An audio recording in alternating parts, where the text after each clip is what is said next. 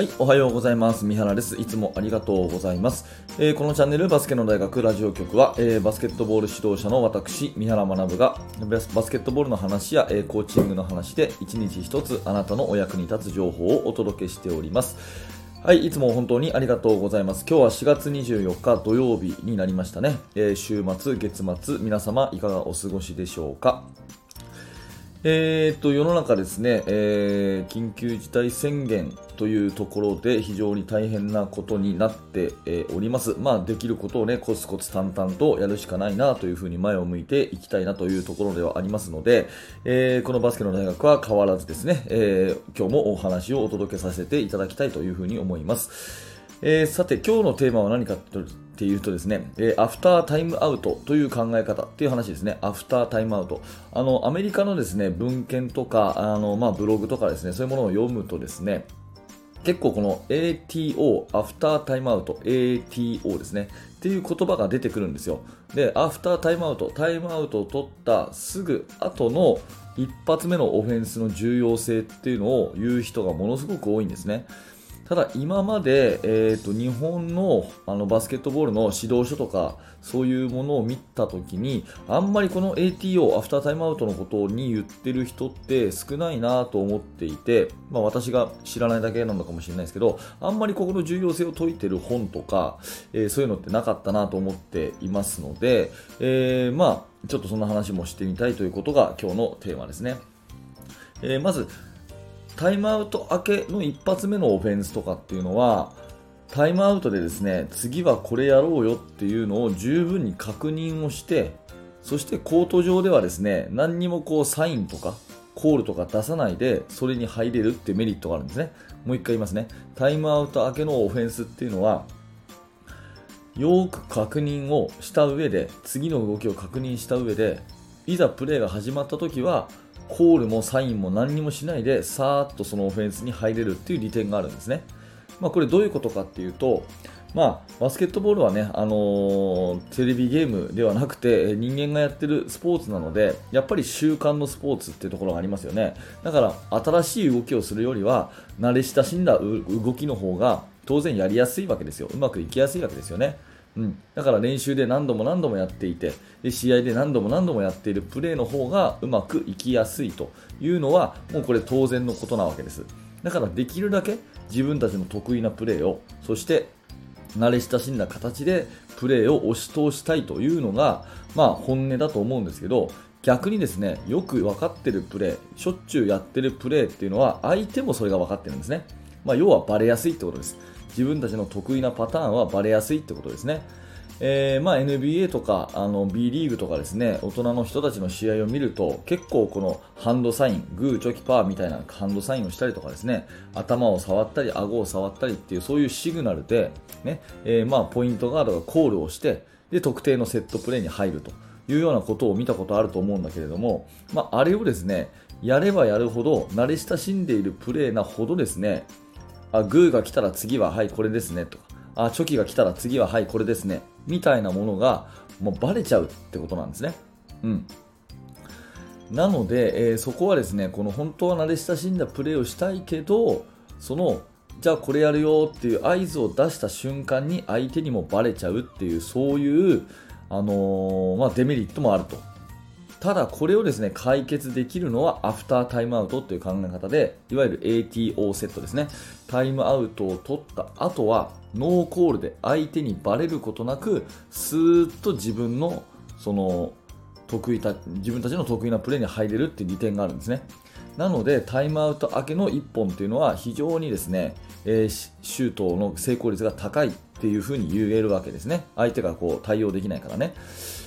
まあ、ただそこをですねあんまり考えないでなんとなくタイムアウトでですね次のオフェンスの指示をあんまりこう徹底させずに、うん。まあ、コーチが指示してもいいし選手同士で話し合ってもそこはいいと思うんですけどあまりそこをですね徹底させずにですねふわっと入っていって、まあ、そのアフタータイムアウトのうまみを最大限に生かさずになんとなく1本目のオフェンスに入るっていうのはこれ非常にもったいないというふうに思うのでできるだけですねタイムアウト明けのオフェンスはしっかり決めて意思統一をしてこれやろうねってしてから行く方がいいと思います。という話ですね。でタイムアウト明けもそうですし、これのまあ応用的な考え方ということで、えー、各クォーターの始め、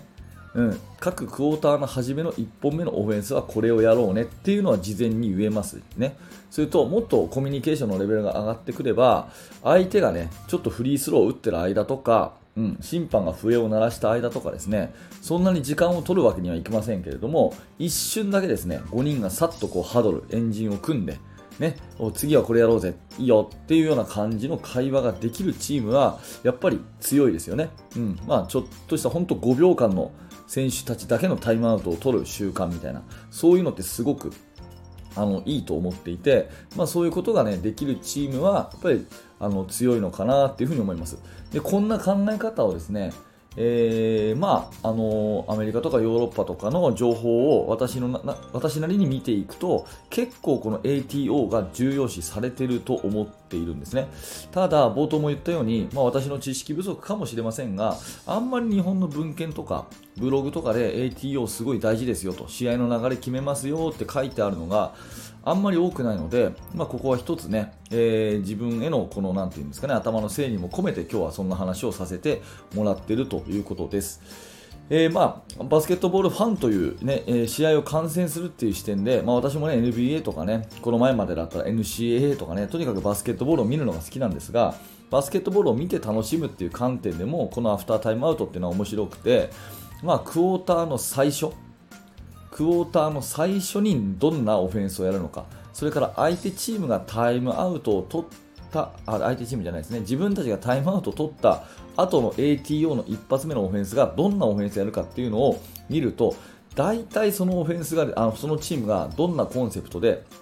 何をやりたがってるかっていうのが見えてくると思います。なのでそんな視点でですね、えー、クォーターの最初そしてタイムアウト明けの1つ目のオフェンスを見ていくっていうのはすごく面白いチームが本当にやりたいことが見れるっていうようなそういう観点でですね面白いんじゃないかなというふうに思います。まあ、最後、付け足しですが、えー、まあこの考え方からするとですね基本的にタイムアウトを取るときっていうのはマイボールの時に取るっていうのがまあ普通かなと思っています。相手にシュート入れられてスローインの時にタイムアウトとかね、うん、自分たちが次にオフェンスで始まる時にタイムアウトを取った方がうまみがあると、ね。えー、自分たちがディフェンス相手ボールの時にタイムアウトを取ると、まあ、相手にこうプレゼントしちゃうようなそんなようなところにもなるので、まあ、よほど困ったことがない限りですね、えー、マイボールじゃない時のタイムアウトっていうのもあんまり取らない方がいいのかなということも、まあ、付け加えさせていただきます。はい、えーと、今日のテーマはアフタータイムアウトという考え方、ね、慣れ親しんだプレーをバレずにしやすいということで、